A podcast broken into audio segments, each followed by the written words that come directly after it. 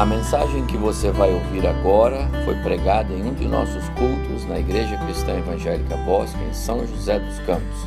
Ouça atentamente e coloque em prática os ensinos bíblicos nela contidos. Eu quero ser mais breve na minha palavra hoje à noite com vocês, mas eu queria também falar sobre Jesus.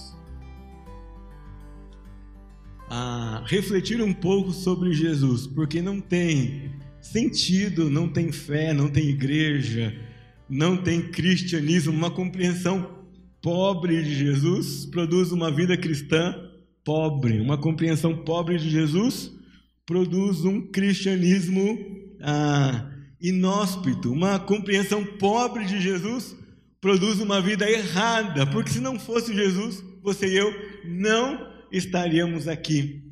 Jesus não é só o centro da nossa fé, como fica claro nas Escrituras, mas ele precisa ser o centro da nossa vida. Se você não entender quem é Jesus, o que ele fez e depois o que ele pede de você, você corre o risco de ter uma vida religiosa, mas não uma vida cristã. Hoje de manhã, alguém me parou aqui na porta da igreja e disse assim: Pastor, é, Dizer que é nós temos um cristianismo bíblico é redundância.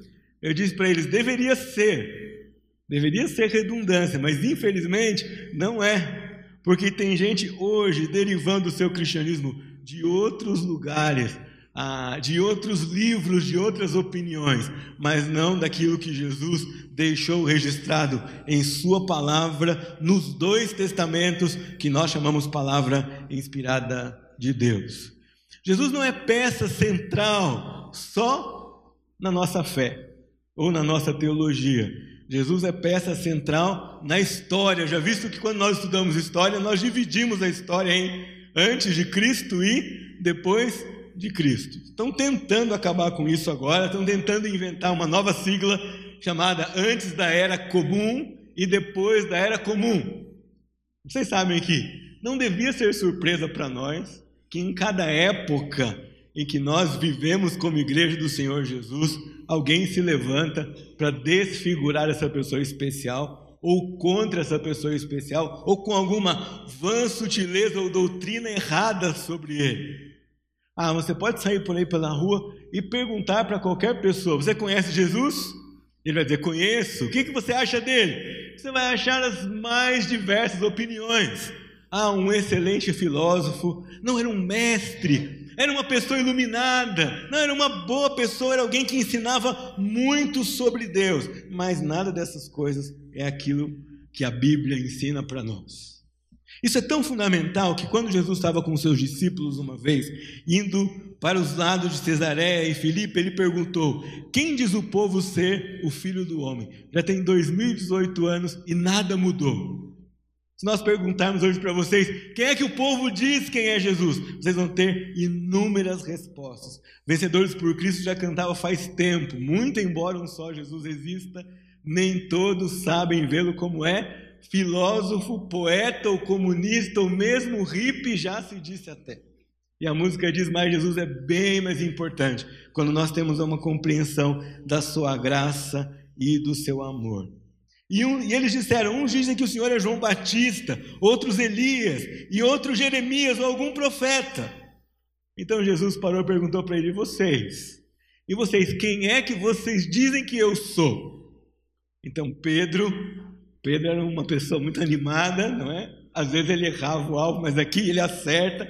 Ele se levanta e fala: Tu és o Cristo, o Filho do Deus vivo. Eu queria ler com vocês hoje Colossenses capítulo 1.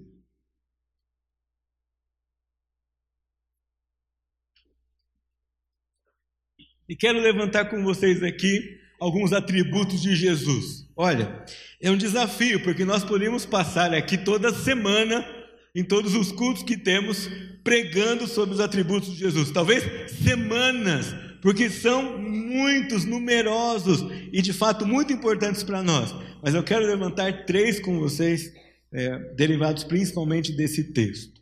Me acompanhe na leitura, por favor, a partir do verso 15. Ele nos libertou do império das trevas e nos transportou para o reino do Filho do seu amor, no qual temos a redenção e a remissão dos pecados.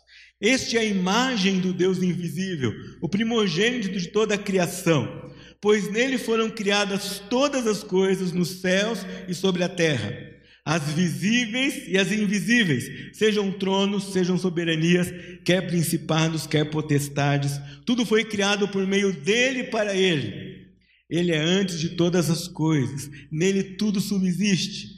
Ele é a cabeça do corpo da igreja, ele é o princípio, o primogênito de entre os mortos, para em todas as coisas ter a primazia, porque aprove a Deus que nele residisse toda a plenitude, e que, havendo feito a paz pelo sangue da sua cruz, por meio dele, reconciliasse consigo mesmo todas as coisas, quer sobre a terra, quer nos céus e a vós outros também, que outrora erais estranhos e inimigos do entendimento pelas vossas obras malignas.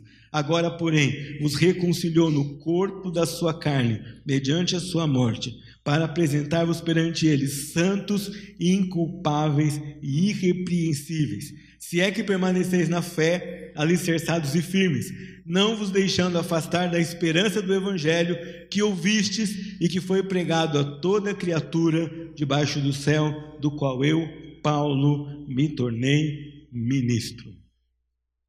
Primeiro atributo que eu gostaria de levantar com vocês hoje, que torna Jesus singular, que torna Jesus importante, que faz de Jesus a peça principal da nossa fé, é que Ele é o Deus Criador.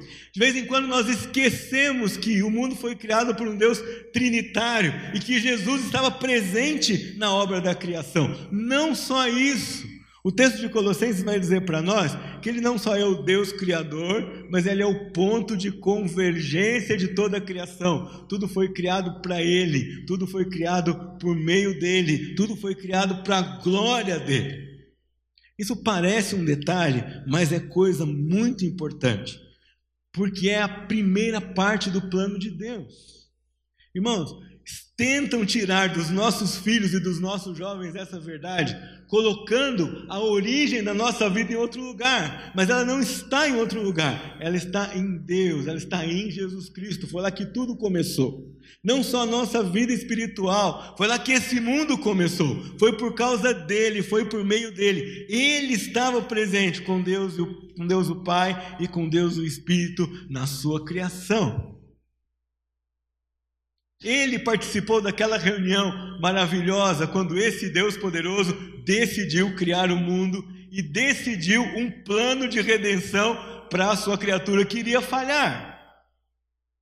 Ele voluntariamente se oferece ao Pai para obedecer e para cumprir esse plano. Tudo isso lá no momento santo da criação desse mundo, da minha criação e da sua. Se Ele é nosso Criador, o nosso Messias, o nosso Deus, o nosso Jesus é um Deus que entende da sua criação. É um Deus que entende daquilo que criou. É um Deus que sabe do material que nós somos feitos. Não é um Deus que nos lança ao acaso. Ele não nos deixa perdidos. Ele conhece como é a nossa constituição, como criaturas suas. Não só a nossa constituição, como criação cósmica como criação do universo, como criação do mundo, mas a sua e a minha constituição. Tarefa de casa para você, ler o Salmo 139. Se você tem alguma dúvida que Deus, nas suas três pessoas, nos conhece tão bem porque nos criou, lá você vai perceber que antes de qualquer ideia do seu pai e da sua mãe, que antes de qualquer combinação química no ventre da sua mãe, que antes de qualquer noção que os nossos genitores pudessem ter de nós, ele já sabia quem nós seríamos. Ele já sabia como nós seríamos. Ele já sabia como iria nos apoiar, nos ajudar. Ele já sabia o dia do seu encontro conosco, porque Ele é o nosso Criador. Não é só o Criador de um sistema, não é só o criador de um conjunto, mas ele é criador de indivíduos também. Não sei o que você pensa de Jesus. mas ele é muito maior do que nós imaginamos. Esse nome não pode cair no lugar comum, não pode cair na nossa boca como se fosse normal, porque é um nome santo, é o nome do nosso Deus, é o nome do nosso Criador, é o nome do Deus soberano que fez você e eu. Não tenha dúvida disso. Ele nos criou, nós somos dele. Ele nos conhece, ele conhece você. Eu não sei muito sobre a sua vida, eu sei sobre alguns e pouca coisa. Mas esse Jesus que criou a mim e criou você, ele sabe tudo sobre você. Ele sabe tudo que já passou. Ele sabe tudo que ainda vai passar. Ele sabe tudo aquilo que acontece com você. Já parou para pensar que se nós de fato exercitarmos a nossa fé nessa verdade, é mais fácil passar por meio das lutas. É mais suave, é mais leve andar com ele no meio da fornalha. É mais tranquilo, é menos doloroso, ainda que doa, é menos doloroso se eu sei que eu não estou sozinho, porque Jesus, onde tudo converge para quem todas as coisas convergem, para quem todas as coisas foram criadas, para quem eu deveria viver cada dia da minha vida por Ele, com Ele, para Ele, por meio dele, Ele é o meu Criador. Mas há um segundo atributo aqui nesse texto, é, e eu queria falar um pouquinho mais dele, que é o nosso Redentor. E as coisas se completam, porque, como Criador do homem, ele sabia qual era o plano exato que deveria acontecer para redimir o homem. E como redentor do homem, ele se torna um de nós. Essa semana nós estávamos lendo em casa com os meninos Lucas capítulo 1. E depois de uma das leituras eu fui para dormir pensando assim, como nós às vezes empobrecemos as histórias da Bíblia nós deixamos de vibrar com ela, com as coisas que Jesus faz, porque elas são extraordinárias, incomuns. Nós vemos com os meninos da história de quando Maria chega na casa da sua prima Isabel. Pode imaginar isso? E o neném que estava no ventre de Isabel treme.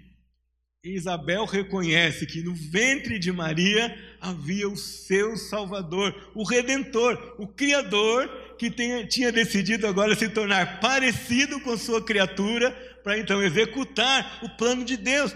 Não é uma história comum, quem pode imaginar isso? Um neném dentro do ventre da sua mãe, já profetizando e vibrando com a história dessa pessoa singular que é o nosso Senhor Jesus. Como redentor, ele se identificou conosco. O autor dos Hebreus diz: porque não temos sumo sacerdote que não possa compadecer-se das nossas fraquezas. Antes ele foi tentado em todas as coisas, a nossa semelhança, mas sem pecado. Se ver Jesus como Criador nos inspira fé e confiança, ver Jesus como Redentor deveria nos inspirar consagração. Hoje, na aula da escola bíblica, lá da nossa classe, a Pedro tratava que nós tínhamos que ser como Jesus. E um dos parágrafos da revista trazia isso bem pessoalmente. E alguém levantou e falou assim: Mas isso é muito difícil. Como nós vamos ser como Jesus? E a conclusão que nós chegamos, e acho que vários de nós ficamos pensando disso hoje à tarde, é que os padrões de Jesus não são realmente padrões baixos. Os padrões de Jesus são padrões altos. São padrões que sim, você tem que se esticar para alcançar. São padrões que sim, você vai dizer, eu não consigo. Mas quando você disser, eu não consigo, ele diz, vem comigo que você consegue. Em mim você pode. Se confiar em mim, se me imitar, você pode. E ele tem autoridade para fazer isso, não só por causa da sua divindade, mas porque ele veio aqui e ele conhece aquilo que nós enfrentamos na própria pele. E ele sabe que você consegue, mas não sozinho. Você já tem a Cristo como Salvador? Como é que você vive? Alguém que olha para você, vê Jesus ou vê quem? Alguém que olha para você, vê as características de Jesus, vê a mansidão de Jesus, Vê a bondade, a misericórdia a graça de Jesus ou vê apenas você e os seus defeitos? Se Ele é o meu redentor, se Ele é o seu redentor, e se Ele é tão imenso e tão grande assim, nós devemos confiar nele para o nosso dia a dia e devemos pôr os olhos nos padrões dele. Olha a sua volta, você vai ver que o nosso país, a nossa sociedade experimenta hoje uma derrocada de padrões. E meus irmãos, quanto mais baixo o padrão, mais baixo ainda a vida. Quanto mais alcançável o padrão, mais ainda as pessoas não chegam nele. E a minha tarefa e a sua é mostrar para esse mundo criado por Deus, mas dominado pelo inimigo, que nós temos um padrão excelente, diferente, alto, sublime, santo, porque nós temos Jesus. Me lembro de uma história de um missionário na África. Ele chegou depois de outro missionário. E ele então começou a falar de Jesus. E quando ele começou a contar histórias, as histórias de Jesus, um dos aldeões disse assim: Pera, a gente conhece esse homem, ele esteve aqui, ele viveu entre nós. E o como assim ele viveu entre nós? Não, ele veio antes de você e ele foi embora.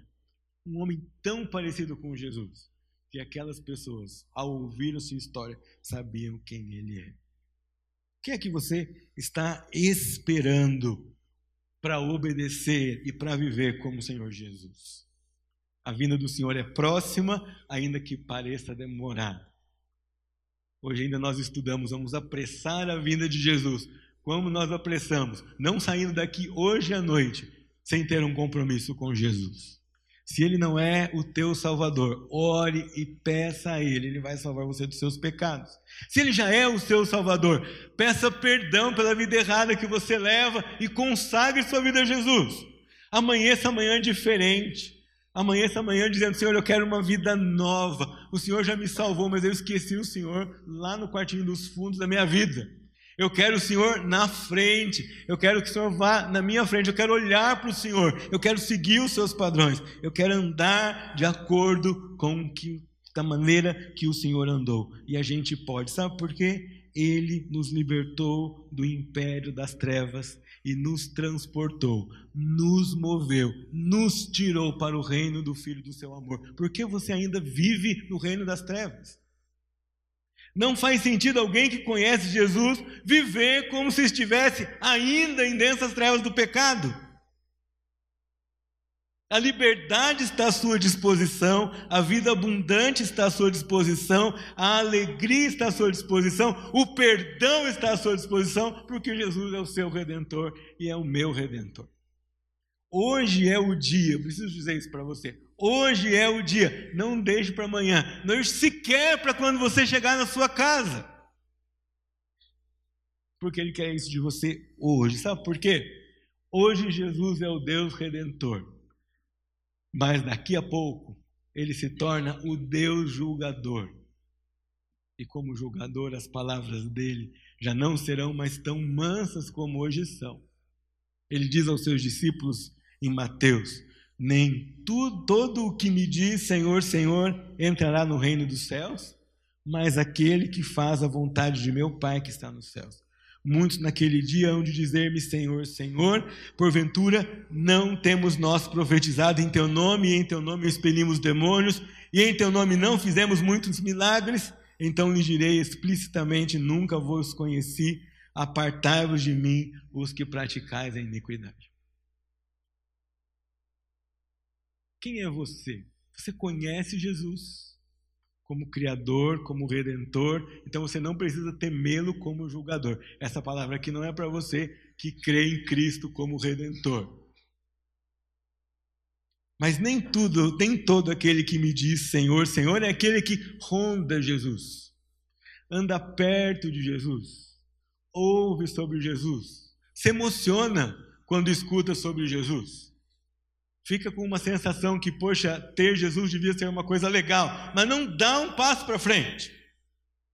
Há alguns que dão um passo de fé, mas não vão completamente, ficam com o pé lá atrás, ficam querendo ficar só no título, no nome, na religiosidade, mas não abraçam a Jesus. Você precisa entender uma coisa: ser salvo não depende de quem você é nem do que você faz.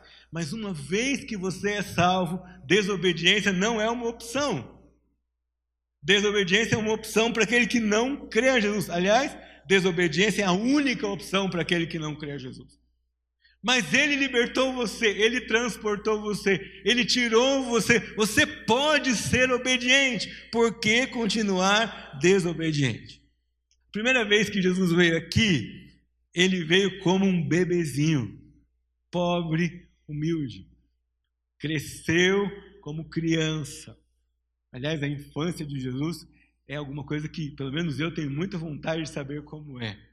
Agora fizeram um filme só chamado O Menino Deus e mata muita curiosidade. Mostra Jesus lá no, no Egito, vindo para Nazaré, e o pessoal de Nazaré não queria aceitar aquele menino na sinagoga e começa a perguntar de Bíblia para ele, e ele quase que diz todos os profetas de cor, e todos os professores ficam espantados, ah, e a gente vai ficando alegre, imaginando como seria a vida desse Jesus. Ele veio assim, ele cresceu, ele foi terno, ele tinha misericórdia das ovelhas é, que não tinham pastor, ele tinha uma misericórdia tão intensa que o seu interior se movia de amor e de compaixão. Ele morreu, como nós cantamos agora mesmo, quieto, sem reclamar, sem pedir ajuda. Ele não se soltou daquela cruz, ele ressuscitou e você pode decidir segui-lo.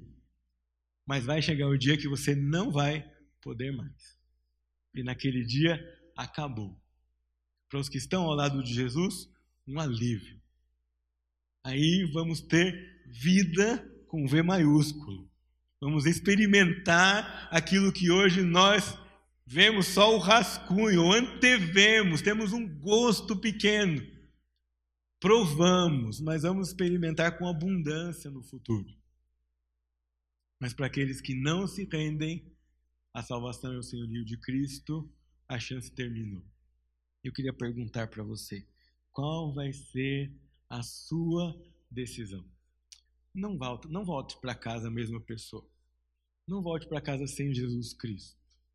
Ele quer ser o seu Salvador. Ele é o seu Criador. Não volte para casa com a mesma perspectiva de vida. Jesus precisa fazer diferença. Ele não é uma pessoa comum. Ele é Deus abraçando você, querendo viver ao seu lado, querendo transformar a sua vida. Eu queria que você tivesse um momento de oração agora entre você e o Senhor. Nós temos falado tanto sobre Jesus e aquilo que ele faz e aquilo que ele é. E nós vamos ainda cantar mais algumas verdades sobre ele. Mas eu queria dar a chance para você de você orar e falar com Deus nesse momento. Se você nunca experimentou do amor transformador do Senhor, agora, e mesmo onde você está, você pode falar com Ele e dizer para Ele: Senhor, ainda não entendo muito bem sobre como o Senhor ama e perdoa pecados, mas eu quero que o Senhor me salve.